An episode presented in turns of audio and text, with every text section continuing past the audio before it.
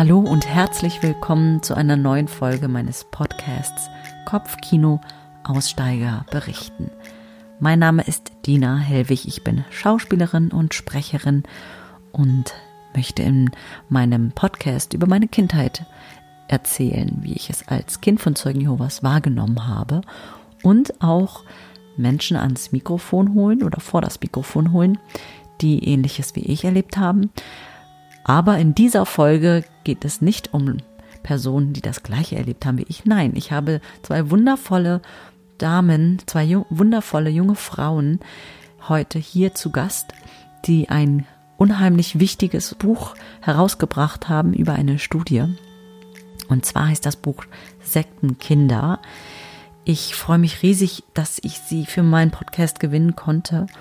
Wünsche euch ganz viel Spaß beim Zuhören. Vorab sage ich natürlich nochmal alles, was ich erzähle, ist meine eigene Meinung. So habe ich es in der Kindheit erfahren, so berichte ich aus meiner Kindheit, so habe ich es noch im Gedächtnis, so hat es sich für mich angefühlt und gilt nicht im Allgemeinen. Und dann legen wir mal los.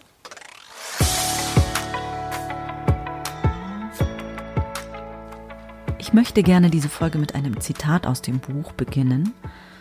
Und zwar von der Teilnehmerin Lisa, 21.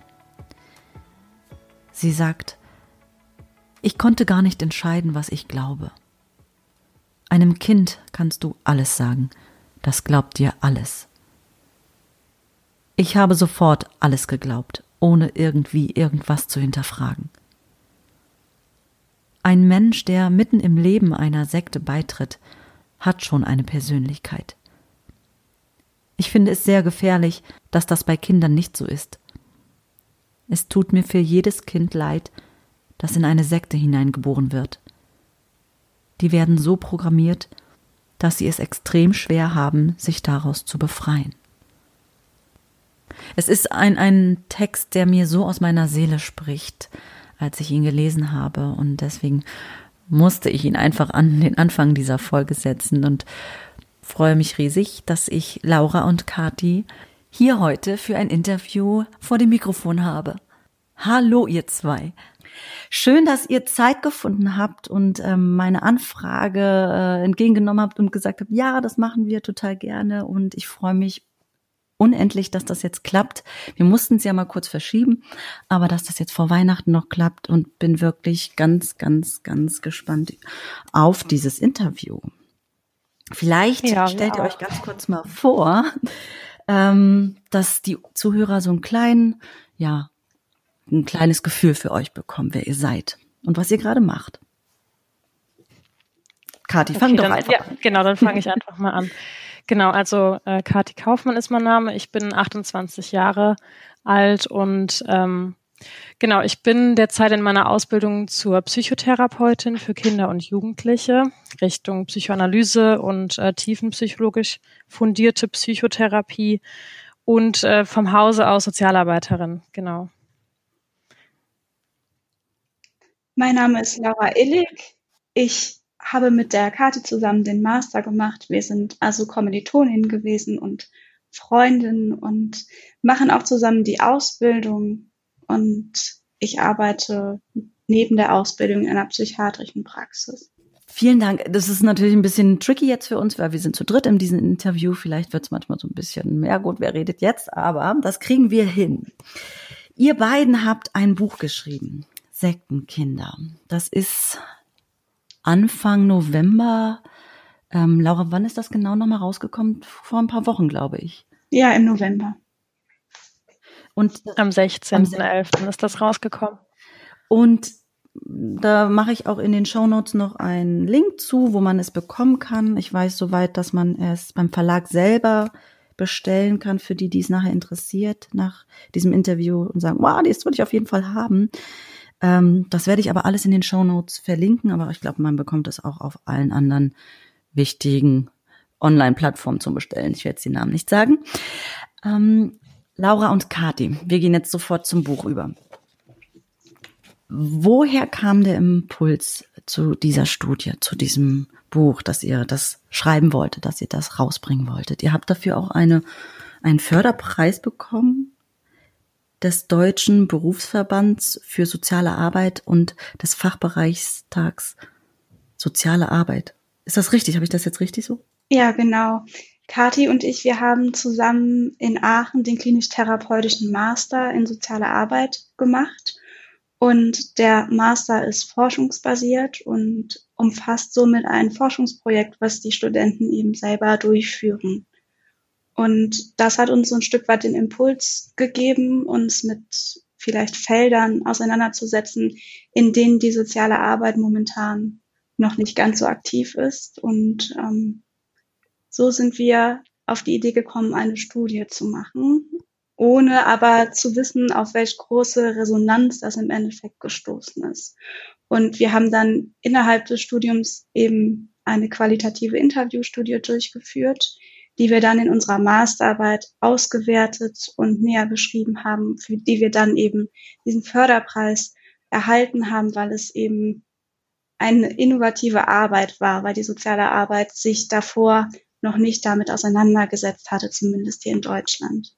Das ist ja für mich, äh, ich sage es jetzt mal so frei raus, ein, ein Geschenk des Himmels gewesen, obwohl ihr ja auch viel früher an eurem Buch gearbeitet habt, als ich an meinem Podcast. Und weil es so gut vom Thema passt. Ich habe damals diesen Podcast angefangen und bin über Umwege auf mein Thema, ähm, was ist jetzt in meiner Kindheit so gravierendes passiert, gelangt, weil meine Idee war eine ganz andere. Ich wollte Menschen interviewen, die was ähnliches erlebt haben wie ich. Und dann haben meine Interviewpartner alle abgesagt und ich saß dann da und dachte, Panik, Mann, was mache ich denn? Alle wissen doch, ich mache einen Podcast. Aber mir springen meine Teilnehmer oder meine Interviewpartner ab. Und meine Freundin hat dann gesagt, du erzählst jetzt erst noch von dir. Und so ist dieses Thema, dieses äh, Schwerpunktthema entstanden. Ich erzähle von meiner Kindheit und was da gewesen ist. Und habe euch dann über Katharina Meredith kennengelernt, in Anführungsstrichen. Wir haben uns ja leider noch nie persönlich getroffen. Ähm, aber sie hat ja einen Teil in dem Buch auch oder äh, einen Artikel darin geschrieben, einen, einen kleinen Absatz, ich weiß jetzt gar nicht wie viel, doch zwei, drei, vier Seiten. Und ähm, über Katharina bin ich dann an euch gekommen. Aber ihr arbeitete, arbeitetet, habt lange an diesem Thema schon gearbeitet, aber es passt so wunderbar und ich war so entzückt, als ich dann dachte, wow, dieses Buch kommt raus, Wahnsinn, das ist endlich gucken da Menschen von außen nochmal drauf auf die Kinder aus diesen Sekten, was da passiert mhm. ist. Und wir sind ähm, eben auf Katharina und Dieter Roman gestoßen im Zuge dessen, dass wir Studienteilnehmer gesucht haben und dass eben Experten und Expertinnen in diesem Bereich sind. Und die beiden haben uns von Beginn an unterstützt und ja, dementsprechend schreiben sie nun auch ein Kapitel oder haben sie ein Kapitel in unserem Buch geschrieben. Genau, das habe ich auch gesehen. Wir gehen gleich nochmal auf den Aufbau von dem Buch. Ähm ich wollte noch sagen, also dieses das Buch, dass wir ein Buch rausbringen, das war auch nicht äh, unser Ziel. Also das hat sich so ergeben und da sind wir super dankbar für diese Möglichkeit, weil wir das eben als extrem wichtig empfinden, dass dieses Buch in Hände gelangt und gelesen wird von Menschen, die die es anspricht, weil sie es erlebt haben, weil sie auch als Sektenkinder in, in destruktiven Gruppierungen groß geworden sind oder auch ja für Betroffene, vielleicht auch für Betroffene von Menschen, die noch in einer Gruppierung sind und die vielleicht auch diese Ohnmacht verspüren, weil sie das Gefühl haben, dass sie einfach ja da überhaupt nicht mehr an die Person drankommen, aber auch vor allem, was Laura ja auch schon gesagt hat, weil es einfach einen aus unserer Sicht großen Bedarf gibt für Betroffene, dass sich Sozialarbeiter oder Sozialarbeiterinnen, aber vor allem auch Psychotherapeutinnen damit beschäftigen und wirklich wissen, wovon die Rede ist, wenn jemand kommt und sagt, ich bin an einer Sekte groß geworden und äh, ich habe ich hab Hilfebedarf und ich benötige Hilfe, ich weiß nicht, was ich tun soll, was ich mit meinem Leben tun soll. Ich bin gerade ausgestiegen oder ich bin auch meinetwegen vor zehn Jahren ausgestiegen.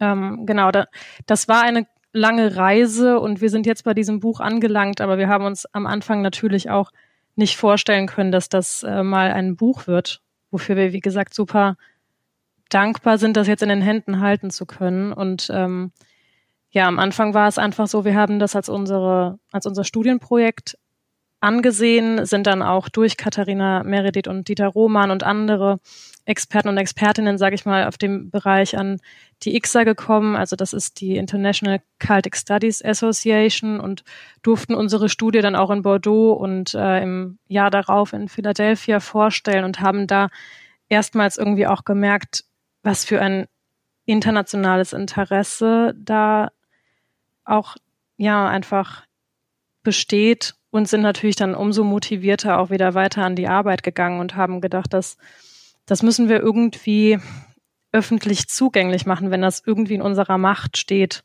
und oder in unserer Macht liegt. Genau. Und ja, jetzt haben wir das Buch vor uns liegen.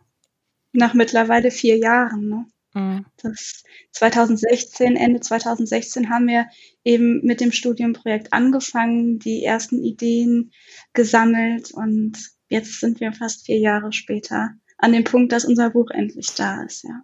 Genau, und es war auch, es war auch so, dass ähm, wir haben nicht irgendeine spezifische Gruppe gesucht, als wir diese Studie quasi ausgeschrieben haben. Ganz im Gegenteil, wir waren interessiert daran, unterschiedliche Menschen und natürlich auch aus unterschiedlichen Gruppierungen zu befragen. Und wir haben das auch sehr offen gestellt, die, die ähm, Frage. Also jeder, der sich oder jede, die sich damit identifiziert, oder damit ähm, ja damit etwas anfangen kann, sich als sich als Sektenkind fühlt, sich selbst so definiert, der oder die soll sich gerne bei uns melden. Und da hatten wir auch viele Anfragen, also mehr als wir gedacht hätten. Nochmal kurz zurück zu dem äh, Inhalt des Buches. Also ihr habt ähm, eine Anzahl von Teilnehmern aus verschiedenen Gruppen, aus verschiedenen Sekten befragt. Oder mag jemand von euch nochmal genau über ein bisschen äh, erzählen, was ist in dem Buch enthalten? Genau, das Buch, das soll auf verständliche Art und Weise die Studienergebnisse noch einmal darstellen.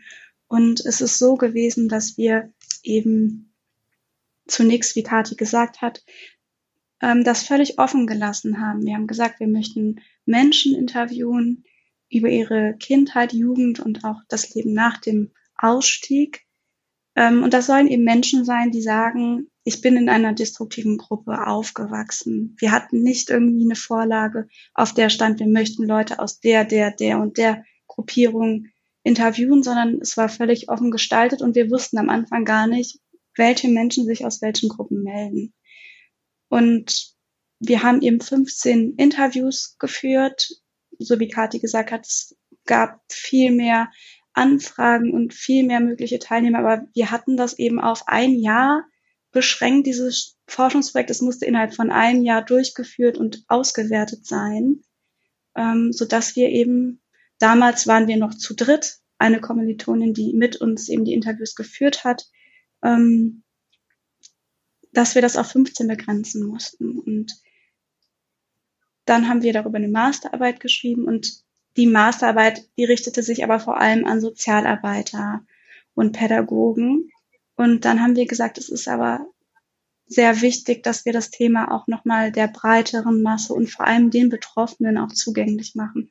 Und deswegen haben wir dann nochmal ein Buch veröffentlicht, was eben das Thema ausführlicher, als das eben unsere Masterarbeit machen konnte und auch einfach nicht so fachspezifisch ähm, darstellt und abbildet und eben jetzt für alle Menschen zugänglich ist. Ich habe ja, als ich, ich habe es gleich bestellt, das Buch natürlich, als es rauskam, Mitte November und sofort angefangen zu lesen. Und das ist, ähm, es ist mir so nah natürlich gegangen, weil, also ich habe auch natürlich herausgefunden und ihr Ihr erzählt zwar, aus welcher Gruppe die ähm, Teilnehmer gekommen sind oder kommen, aber ihr schreibt nicht zu jedem Kommentar, aus welcher Gruppe diese Person ist. Das hat, das hat auch seine Gründe, warum ihr das nicht macht. Da könnt ihr auch gerne gleich nochmal etwas zu erzählen, weil das ist ja auch die Entstehungs, hat mit der Entstehungsgeschichte des Buches zu tun. Ähm, aber ich habe natürlich sehr so, sofort gespürt, wer ist da Zeuge Jehovas. Und es ist mir sehr nahe gegangen, das Buch. Aber im Positiven, weil ich mich dadurch so bestätigt habe gefühlt in dem, wie ich das als Kind erlebt habe. Und das ist einfach auch ein Lob an, an eure Arbeit, was ihr da geleistet habt.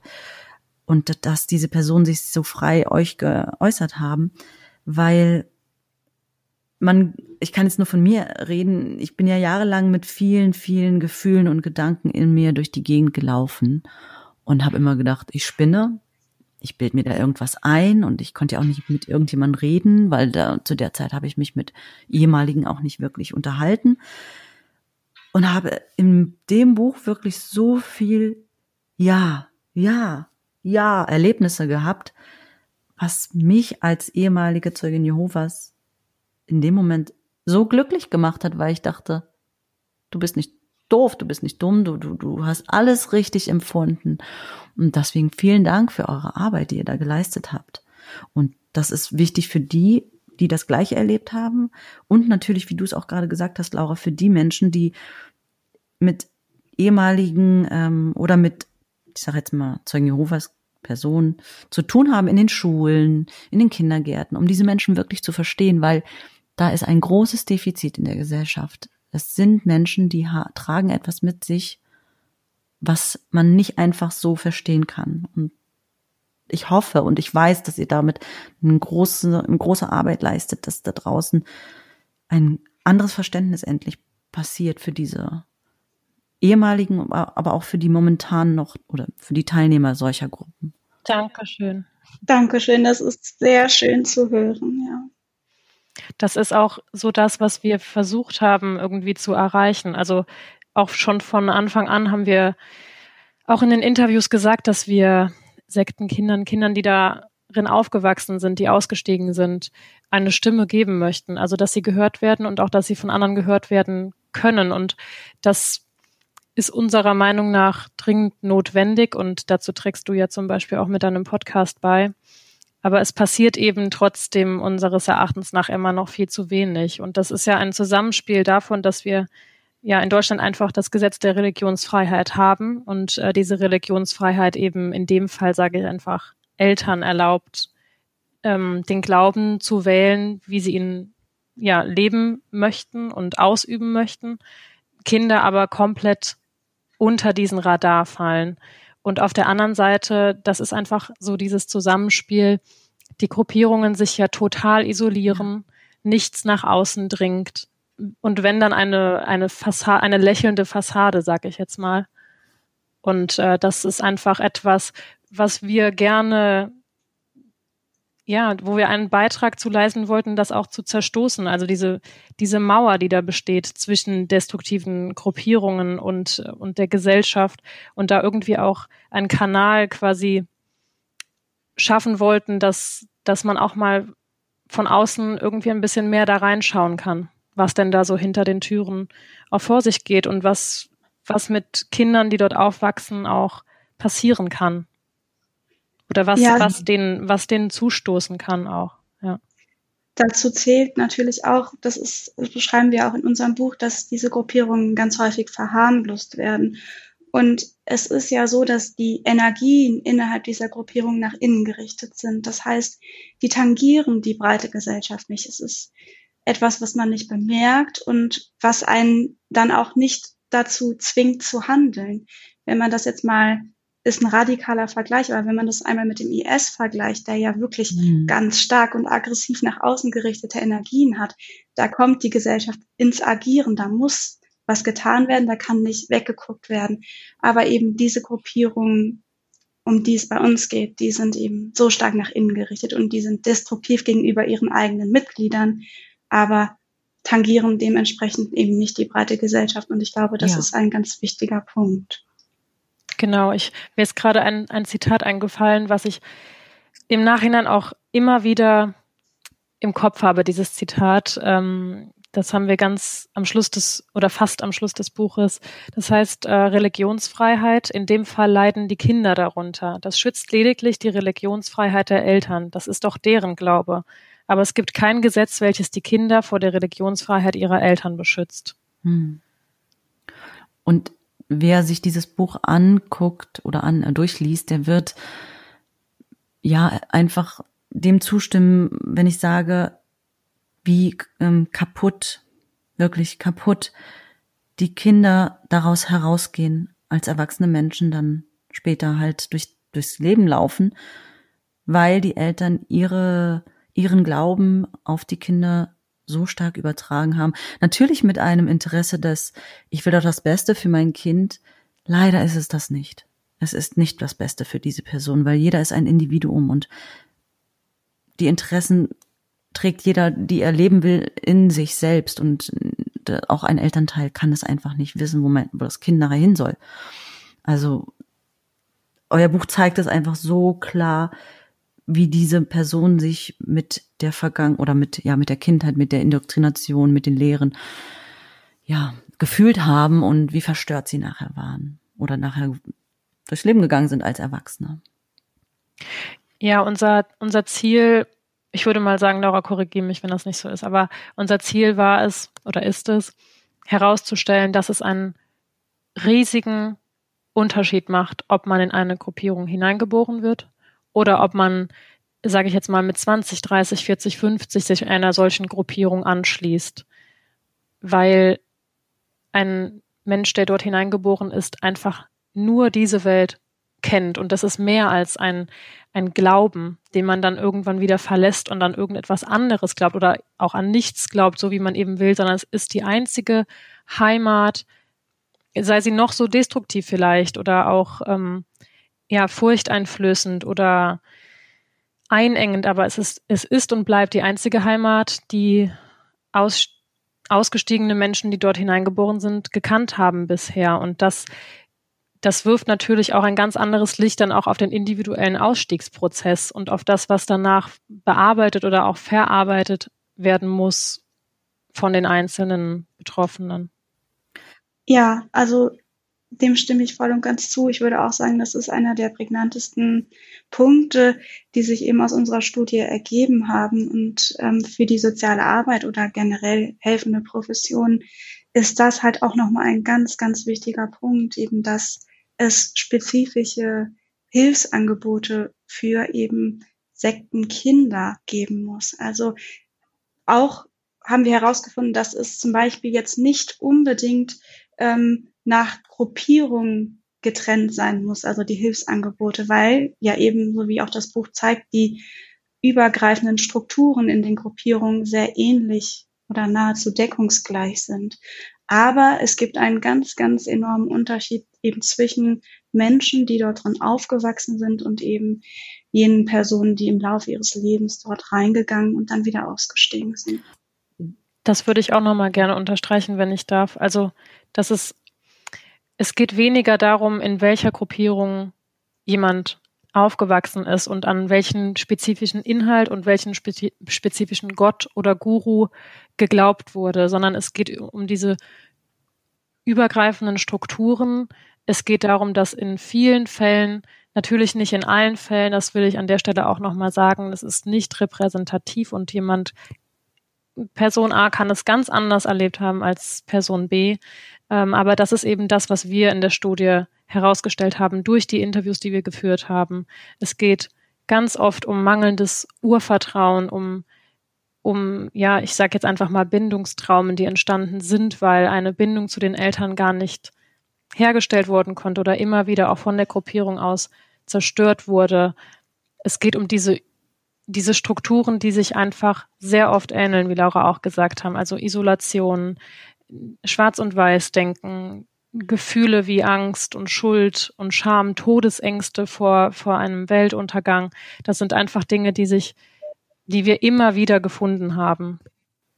Ich kann das nur unterstreichen. Also, wenn ihr mich fragt, ja, es ist wirklich ein Unterschied, ob man hineingeboren worden ist oder ob man erst viel später dazugekommen ist. Und ich habe mich diese Frage so oft gestellt, weil ich bei meiner Schwester ist es so, der Schwager ist zum Beispiel, äh, mein Schwager, also ihr Mann, als Kind erst viel später reingekommen und er hat in so vielen Punkten das immer nicht so extrem gesehen wie ich und ich dachte nur, warum? Aber der ist doch auch Zeuge Jehovas und habe irgendwann wirklich gefiltert und geguckt und nochmal nachgeschaut und nachgefragt und was waren auch die Eltern? Waren die von Geburt an? Waren die auch erst später? Und ich kann es nur unterstreichen, es ist was anderes, wenn du hineingeboren wirst. Du hast diese wichtigen Jahre ganz entscheidend schlecht erlebt. Ähm, Katharina sagt es ja auch in ihrem Inter in dem Interview mit mir, das ist Folge ähm, 6. Und dadurch ist mir das noch viel klarer geworden. Dieses Ich ist so kaputt gemacht worden, so überhaupt nicht gebildet worden. Und deswegen ja. ist es was anderes. Und ich bezeichne es immer wie, ich bin wie eine Maschine groß geworden. Ich bin nur für die eine Sache auf diese Welt anscheinend gekommen und bin herumgelaufen wie eine Maschine. Von A nach B, von B nach C, von A nach B, von B nach C. Und habe überhaupt nichts mit mir anfangen können. Und in der einen Folge sage ich das, glaube ich, auch, dass ich meinen Namen überhaupt nicht aussprechen konnte. Also ich hatte ja gar keinen Bezug zu mir. Und das habe ich auch in eurem Buch von Teilnehmern. Genau das gleiche Erlebnis hatten die auch. Und das hat mich so bestätigt in dem, was ich fühle. Also da dachte ich schon, wie, auch als ich das gelesen habe, oh, danke, danke, danke. Ja, ja, danke. Super interessant, dass du das ansprichst, weil ähm, wir unsere Studie lief zuerst unter dem Namen, äh, also wir haben ja sehr viel auf Englisch auch ähm, gelesen und auch geschrieben, weil in, im deutschsprachigen Raum gibt es wenig, mhm, genau. bis gar nichts. Ich sage jetzt einfach erstmal wenig, mhm. weil wir ja auch nicht alles kennen. Ähm, und haben uns sehr viel mit, mit englischsprachiger Literatur auseinandergesetzt, waren wie gesagt auch in Philadelphia und haben die Studie vorgestellt. Und unsere Studie hieß am Anfang Who am I? Also wer bin mhm. ich? Weil das genau diese Frage ist, die einfach immer wieder kam. Wer bin ich? Weil ich kenne ich kenne mich gar nicht, wenn ich in einer solchen oder ich kenne ich kenne vielleicht eine Hülle oder ich dachte mich zu kennen, aber jetzt bin ich ausgestiegen aus verschiedenen Gründen. Ähm, und was fange ich jetzt in diesem Leben hier an, in einer Welt, die ich überhaupt nicht kenne? Mhm. Oder die, die ich nicht nur nicht kenne, sondern die mir von meiner Gruppe als absolut böse mhm. und gefährlich und nur mein Schlechtestes ähm, im Sinn dargestellt wurde. Ja, wenn man sich die Identität als Haus vorstellt, es gibt ja einen Therapeuten, der ist Petzold, der nennt die Säulen der Identität und dann bestehen die eben bei Sektenkindern überwiegend aus den sektierischen Inhalten und das ist das Problem, dass eben das komplette Haus beim Ausstieg ins Wanken gerät und zusammenbricht und da nicht viel ist, was ansonsten stabilisiert diese emotionale Ebene oder wenn, wenn das in diesem emotionalen System in dir halt drin ist, ich habe das immer so empfunden, natürlich, oder das weiß, habe ich auch manchmal heute noch mit wenigen Themen, weil ich ja ganz viel an mir schon gearbeitet habe, auch in den letzten Jahren. Und ich sage dann ganz oft, mein Verstand weiß das, aber mein emotionales System hat es noch nicht gegriffen und das mhm. dauert leider. Oder man, man darf sich dem auch bewusst sein, es dauert einfach ein bisschen länger. Ja, weil gerade in der frühen Kindheit ja nun mal die Weichen für das Erleben in Beziehungen, wie Kate eben auch schon gesagt hat, die Bindung gestellt werden. Und das ist etwas, das vielen Sektenkindern verwehrt geblieben ist. Und das ist ganz klar, dass das sehr viel Zeit braucht, um da korrigierende und heilende Erfahrungen machen zu können. Ganz kurz nochmal zurück zum Buch, weil ich möchte ja auch meinem Hörer, meinen Hörern dieses Buch so ans Herz legen und oder nah schmackhaft machen, weil es ein ganz tolles Buch ist. Ähm, ihr habt 19 Personen befragt zu verschiedenen Themen. Wie, wie, wie seid ihr auf diese Themen gekommen? Also ihr habt ähm, euch bestimmte Bereiche rausgesucht hat, habt ihr das von der äh, Sektenbeauftragten äh, irgendwie Liste, da gibt es eine Liste, mit was für Themen Sekten, Sektenkinder zu tun haben und seid dann diese Themen abgeklappert? Und ähm, ja, wie, wie, wie habt ihr das, wie, wie ist die Vorgehensweise gewesen für dieses Buch oder für diese Studie? Also es ist so, wie Kathi eben gesagt hat, dass es im deutschsprachigen Raum ähm, ja sehr wenig bis gar nichts gab. Also an einer qualitativen Studie haben wir vorher nichts gefunden. Und das heißt, wir haben sozusagen eine Pilotstudie machen müssen, also nochmal komplett bei Null angefangen und ganz breit gefächerte Fragen. Und so ist das zustande gekommen. Denn auch wenn vielleicht bestimmte Dinge logisch erscheinen, es gab keine wissenschaftliche Grundlage dafür. Und deswegen mussten wir erstmal diese komplette Kindheit, Jugend ganz breit abklopfen und so sind dann eben auch die Fragen entstanden. Wir haben einen ähm, Fragebogen gehabt, der sich quasi am Lebenszyklus orientiert hat. Also erstmal die Kindheit abgeklopft, was da vorgefallen ist, wie das Verhältnis zu den Eltern war, was die Betroffenen in der Schule erlebt haben, generell an was die Gruppierung geglaubt hat. Und dann ist man ebenso weitergekommen zum Ausstieg, zu der Zeit nach dem Ausstieg, zu heute, zu heutigen Beziehungserfahrungen. Also es ist an, an dem Lebenszyklus orientiert und es ist breit aufgestellt, weil eben nichts da war, auf das wir uns irgendwie berufen konnten oder äh, an dem wir anknüpfen konnten. Und deswegen ist es eine Grundlagenstudie. Ähm, und wir würden uns natürlich freuen, wenn darauf aufbauend noch weiter geforscht werden würde. Also wir selber haben auch einige Ideen, was man noch machen könnte. Also da ist noch ganz, ganz viel Potenzial, was noch genauer unter die Lupe genommen werden müsste. Genau, und wir haben auch, also die ganzen Kapitel, die sich jetzt im Buch so ergeben haben, die haben sich einfach aus den Aussagen der Interviewten ergeben, die sich einfach, also die sich einfach so ähnlich waren. Und das war für uns auch eine komplett, also das war, wir hatten ganz viele Erkenntnisse in diesem mm, Prozess der Interviews. Also gerade, dass die Strukturen sich so ähneln, das hatten wir im Vorhinein auch überhaupt nicht so klar. Und ähm, deswegen haben wir das Buch im Endeffekt ja auch so aufgebaut, dass es sich quasi so wie das Leben oder Erleben eines Sektenkindes lesen kann. Also von, von dem Kindsein in einer sogenannten Sekte über die Pubertät, die eben, ja, nicht oder wenig gelebt werden kann, über die ersten Zweifel, ähm, bis hin zum Ausstieg oder dem Ausschluss und dann dem Leben dem Leben danach oder auch der Zeit erstmal nach dem Ausstieg. Dieser Zwischenwelt hast du es ja, glaube ich, auch in deinem Podcast ähm, mhm. beschrieben. Und dann eben dem, dem Leben danach, dem, dem Hilfebedarf, der einfach auch da ist und was die, was die interviewten Sektenkinder eben auch getan haben, um sich so ihr eigenes Leben dann zu gestalten auch. Und das ist vielleicht auch der Grund, weshalb das Buch auch teilweise schwer zu lesen ist. Also wir orientieren uns an dem, was die Betroffenen erlebt haben und so durchlebt man natürlich in abgespeckter Form, aber man durchlebt es trotzdem noch einmal diesen kompletten Lebensverlauf. Also am Beginn des Buches wird vor allem eben auf die Kindheit und Jugend eingegangen, die oftmals mit traumatischen Erlebnissen verbunden ist und mit schmerzhaften Erinnerungen. Und das Buch liest sich deshalb auch zum Ende hin vielleicht etwas leichter, weil es da um ein Stück weit die Befreiung geht, den Ausstieg geht und das Leben eben nach der Sekte. Ähm, und deswegen kann es gut sein, dass das Buch für Betroffene sich erstmal auch nicht ganz so einfach liest. Aber es ist eben genau, wie Kathi sagt, daran angelehnt. Es ähm, spiegelt ein Stück weit eben diesen Lebensverlauf wieder.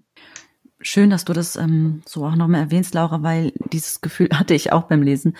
Der Anfang war natürlich wie so ein, eine Wand, die dann auf einen fällt und man wird nochmal in, in die Phase zurück katapultiert, aber es wird sehr stark nach hinten raus ähm, und auch die Aussteigerberichte oder die Zitate oder die die Teilnehmer oder das, was die Teilnehmer dann über ihre Aussteiger Aussteigeprozesse oder ihre Zeit des Ausstiegs erzählen. Das hat mir so viel Kraft gegeben und es war so schön, das zu lesen.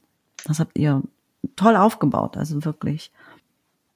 Und Kathi, du erinnerst dich ja auch, wir haben uns so oft auch mit dem Verlag abgesprochen, gesagt, wir wollen auch trotzdem ein Buch haben, was Mut macht und was mhm. passiert hier? Wir haben so viele belastende Dinge, die aber trotzdem in das Buch rein müssen. Und da waren wir ja immer wieder in der Absprache zu überlegen, wie kann man das darstellen, dass das nicht entmutigt. Aber es musste natürlich trotzdem auch real bleiben und die Betroffenen sollten auch nicht das Gefühl haben, dass das Ganze verharmlost oder verschönt wird. Also das war auch für uns in der Verfassung des Buches echt eine Gratwanderung, aber ich denke zurückblickend, dass wir das echt gut hinbekommen haben. Ja, ja. Ich finde, es zeigt auch einfach, also, dass es gibt nichts zu beschönigen. Also die, die Erfahrungen, die die Interviewten uns geschildert haben, die sind, die sind größtenteils belastend bis traumatisierend. Und warum das dann nicht auch quasi niederschreiben? Also das ist genau diese Gratwanderung, die wir hatten. Wir wollten wir wollten nichts weglassen, wir wollten nichts beschönigen, aber wir wollten natürlich auch nicht, dass, dass jemand das liest und total, ja, vielleicht auch total getriggert ist oder so. Und deswegen haben wir in unserem Buch auch hinten diesen Serviceteil noch eingebaut, wo wir auch Stellen oder ja, zum Beispiel auch deinen Podcast oder Filme, die interessant oder auch hilfreich sein könnten oder Anlaufstellen bei Therapeuten und Therapeutinnen und Beratungsstellen, dass wir das einfach noch hinten reingepackt haben, das war uns sehr wichtig, weil wir uns schon vorstellen können, dass wenn man das als betroffener Mensch liest, egal wie lange der Ausstieg oder auch der Ausschluss her ist, es, es wird vermutlich, so denke ich, irgendwas machen. Und deswegen war uns das auch nochmal wichtig, das im Buch auch einfach festzuhalten. Ja, auf jeden Fall, ähm, weil natürlich gibt es Menschen, die das wahrscheinlich dann lesen und Betroffene sind und dadurch ja animiert werden oder eine Kraft in sich entwickeln können, das Thema nochmal für sich anzugehen. Und das ist gut, dass ihr das hinten reingeschrieben habt, wo sie sich hinwenden können und wo sie Hilfe finden oder auch ja mit Gleichgesinnten sich austauschen können. Ich wollte aber nochmal zurückkommen, ganz kurz auf die Veröffentlichung und ihr habt mir erzählt, dass es da ein bisschen Schwierigkeiten auch gab. Ähm, wollt ihr dazu noch mal kurz was erzählen, wie der Prozess war, dass es nicht so leicht war? Ihr hättet es gerne vielleicht ein bisschen anders äh, ja rausgebracht, aber da, von außen gab es ein bisschen hm, ja. Stolpersteine. Ja, ich sag mal, es war ein, ein, langer Lernprozess und eine lange Reise. Wir haben sehr viel äh, gelernt durch diese Veröffentlichung und ähm, auch einfach nochmal so ein bisschen.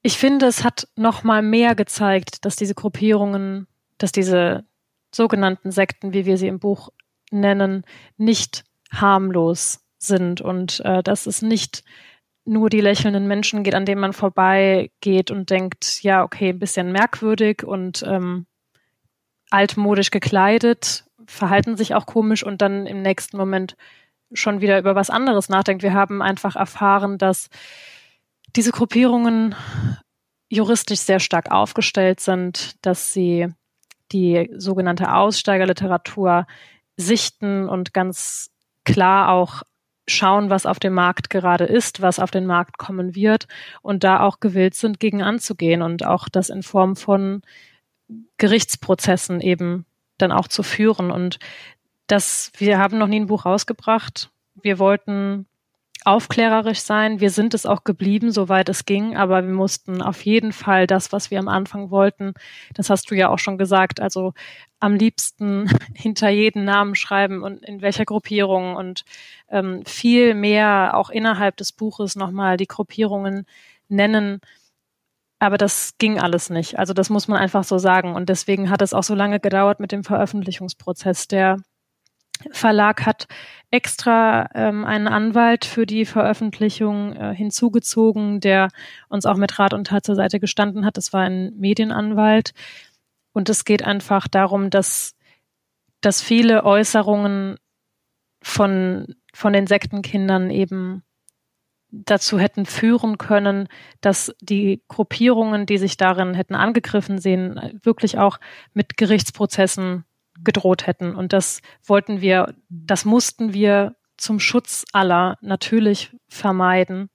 Und ähm, aber deswegen war es auch ein so langer Prozess und immer wieder umgeschrieben und ja, dass eben einfach manche Stellen nicht kenntlich sein dürfen, also manche in manchen Stellen ja, es ging zum Beispiel darum, dass wenn jetzt jemand über einen Missbrauch gesprochen hat, dann musste da eine Anzeige vorliegen, weil sonst wäre das eine Tatsachenbehauptung gewesen. Dann hätte die Gruppierung sagen können, das ist eine Tatsachenbehauptung, ihr habt da keine, kein Beweismaterial für und deswegen ist das strafbar, wenn ihr das behauptet. Also wie Kathi sagt, wir haben unendliche Male die Texte, das Skript abgeändert. Also ich weiß nicht, wie viele Versionen wir mittlerweile auf unserem Computer haben.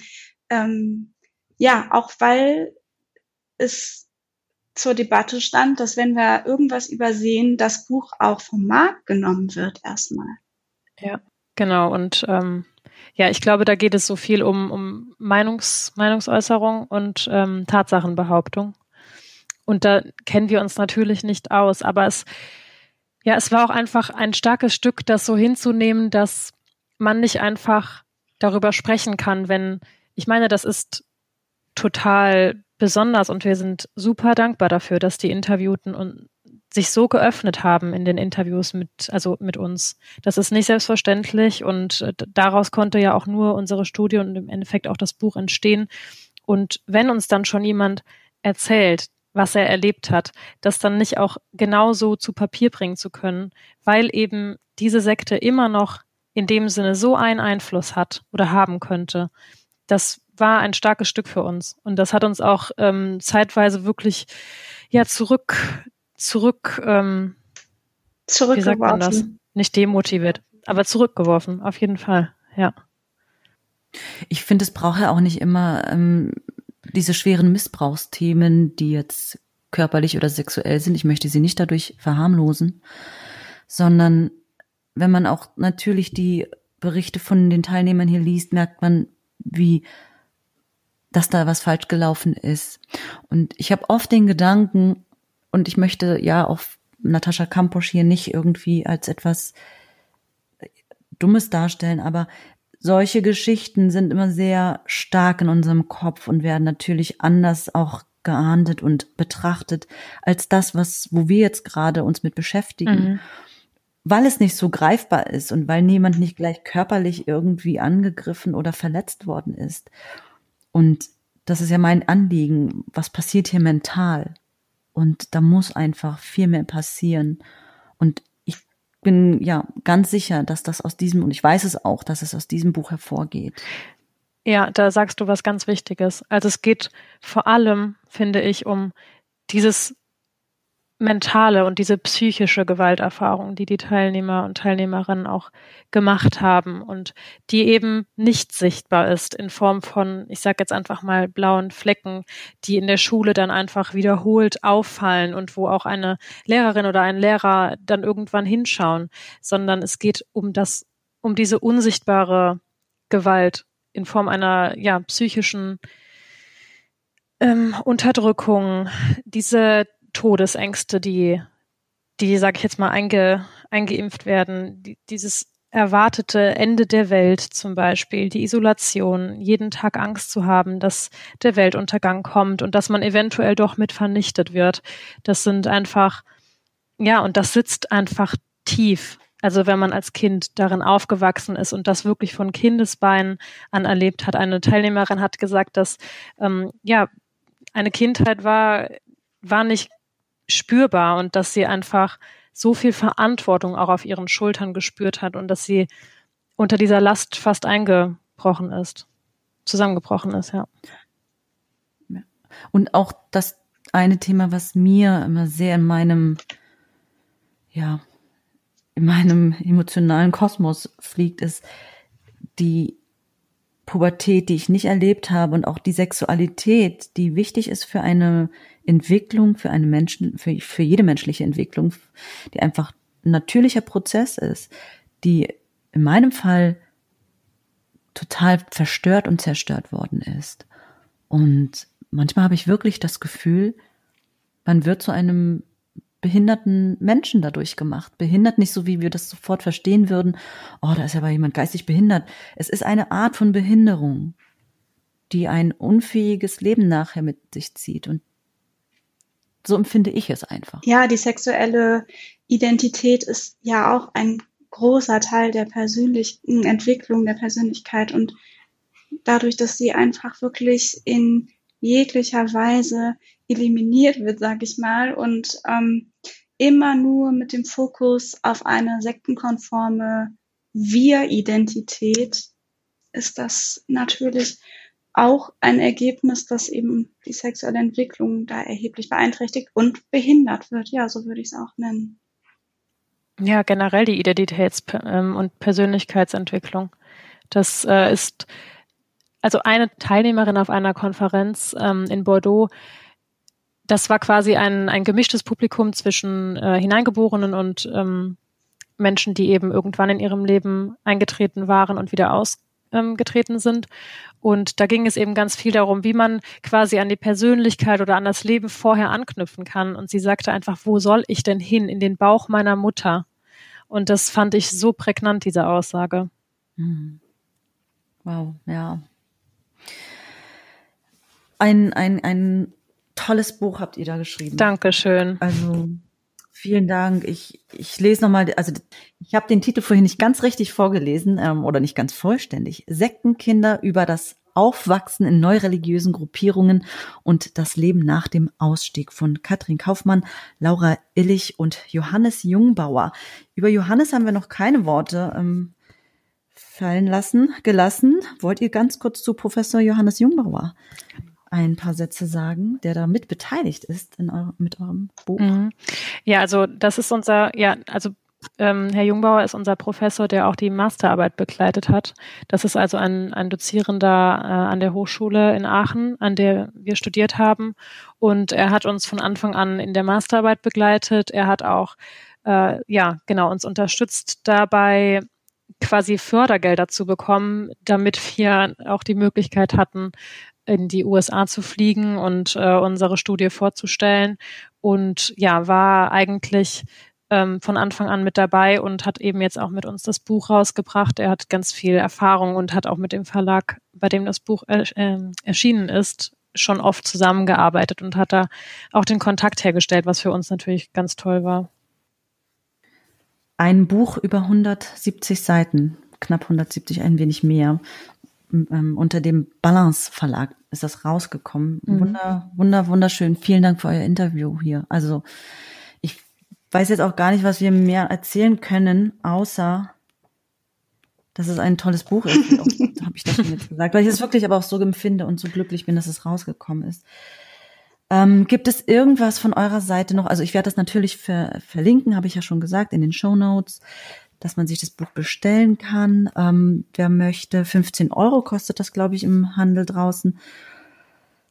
Ähm, falls es irgendwas von eurer Seite noch gibt, was ihr so gerne noch erzählen möchtet, loswerden möchtet, was euch auf dem Herzen brennt, was ich euch fragen sollte, ähm, weil ich glaube, wir haben einen ganz tollen Überblick über dieses Buch gegeben. Ja, also vielleicht zum Schluss einfach nochmal das, was wir auch zum Schluss in unserem Buch geschrieben haben und was wir einfach nochmal, was von Herzen kommt und was unser Plädoyer oder unsere Bemühung auch war für dieses Buch, weil wir einfach denken, dass die Not oder auch das Leid derer, die in, in solchen Gruppierungen aufgewachsen sind, also die Sektenkinder sind und die dann diese Gruppierung verlassen, eben in der Gesellschaft auch nicht gesehen wird und dass sich das einfach ändern sollte. Also wir haben den Artikel 4 des Grundgesetzes, wir haben das Recht auf Religionsfreiheit und natürlich ist das auch gut so, aber es darf einfach nicht grenzenlos sein und es darf einfach nicht sein, dass Eltern oder andere Bezugspersonen das Recht haben, dass Kinder unter der Berufung eben auf diese Religionsfreiheit instrumentalisiert werden und dass die Grundbedürfnisse missachtet werden oder auch, dass sie in ihrer Identitätsentwicklung oder Persönlichkeitsentfaltung so auf oft destruktive Art und Weise beeinflusst werden. Und das ja, möchten wir einfach nochmal sagen, dass das unserer Meinung nach auch gegen zum Beispiel Artikel 2 und 5 des Grundgesetzes verstößt. Also die, das Recht auf, auf die freie Entfaltung der Persönlichkeit und auch auf das Recht ähm, auf Gedanken- und Meinungsfreiheit. Und wir hoffen einfach, dass dieses Buch ja, Menschen zum Nachdenken anregt, dass es, ähm, dass es Betroffenen helfen kann, aber dass es auch einfach Menschen zum Nachdenken anregt, die sonst vielleicht einfach sich mit der Thematik noch nicht auseinandergesetzt haben. Als Betroffene kann ich da echt nur sagen, ähm, vielen Dank für, vielen Dank für dieses, äh, diese Schlussgedanken und vielen Dank für eure Studie, für dieses Buch und auch für eure Arbeit. Und ähm, was mir noch aufgefallen ist, ist ganz am Anfang in dem Buch, wenn man es aufklappt, ähm, von Melanie ein Zitat, oder ich würde es gerne zitieren aus eurem Buch, was wunderschön ist und was so eine Kraft hat. Darf ich das vorlesen? Ja, sehr gerne. Ja, gerne. Und zwar sagt ähm, Melanie, 38 Sektenkind, es gehört so viel Mut dazu, ein System, in dem du groß geworden bist, zu hinterfragen und dem den Rücken zu kehren. Das ist ein Glaubens- und Heimatverlust und ein völliger Neustart in einer fremden Welt. Es ist so mutig, Das ist einfach ganz, ganz groß. Und es ist wunderschön, was sie gesagt hat. Und das empfinde ich genauso. Und deswegen vielen, vielen Dank. Jetzt werde ich auch noch ein bisschen emotional gleich. Ähm, vielen Dank für das Interview. Ja, wir Danke danken dir. dir. Ja. Alles weitere dann für die Hörer in den Show Notes. Eine Bewertung ist ja natürlich völliger Quatsch. Oder vielleicht doch, denn ich möchte ja eigentlich, dass sich ganz viele Menschen diesen Podcast anhören. Also hinterlass mir doch gerne ein Like oder eine Bewertung. Und falls du Fragen oder Anregungen hast oder mit mir auch in den Austausch gehen möchtest für eine nächste Podcast-Folge, dann schreib mir doch gerne eine E-Mail unter info at kopfkinoaussteigerberichten.de.